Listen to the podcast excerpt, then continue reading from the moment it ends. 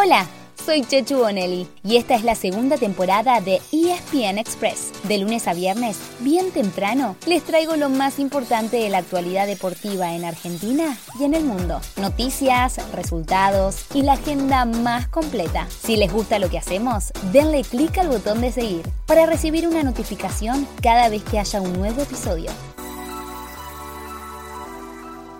Los problemas de Independiente no parecen terminarse. Después de la partida de Eduardo Domínguez como DT y de una mala racha de resultados que no para, ayer se conoció la renuncia del Rolfi Montenegro como manager deportivo. Y con él se fue también el técnico interino, Claudio Graf. El lunes que viene, frente a Colón, quien estará a cargo del equipo será Juan José Cerrizuela.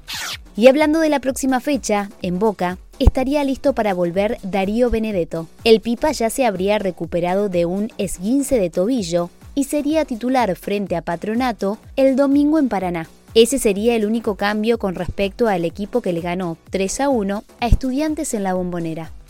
Retrocedamos un poco hasta la fecha 10, que terminó anoche con dos partidos. Después de ganar el clásico, el Rosario Central de Carlitos Tevez tomó impulso y ayer goleó 3 a 0 a Arsenal, mientras que Barraca Central le ganó 2 a 1 a Patronato. De paso les recordamos que hay un solo puntero, Atlético Tucumán, escoltado a dos puntos por Argentinos Juniors. Y que antes de que empiece la próxima fecha, esta noche, por 16 avos de final de la Copa Argentina, chocarán Tigre y Deportivo Madryn en La Plata.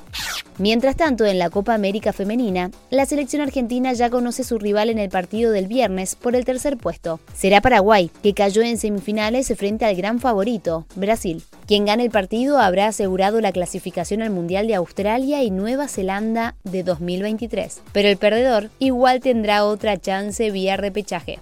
Cerramos el capítulo fútbol con la confirmación del nuevo destino de Luis Suárez. El uruguayo, que había sonado para River y también para la MLS, finalmente volverá a Nacional de Montevideo, el club en el que debutó en el 2005, y será un refuerzo muy importante para la Copa Sudamericana.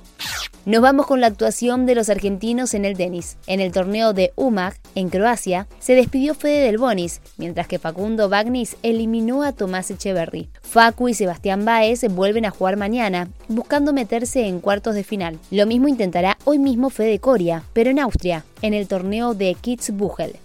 Así llegamos al final de nuestro episodio de hoy. Soy Chechu Bonelli y de lunes a viernes, al comenzar el día, les cuento lo que pasó y lo que se viene en el mundo del deporte. Los espero en el próximo episodio con mucho más ESPN Express.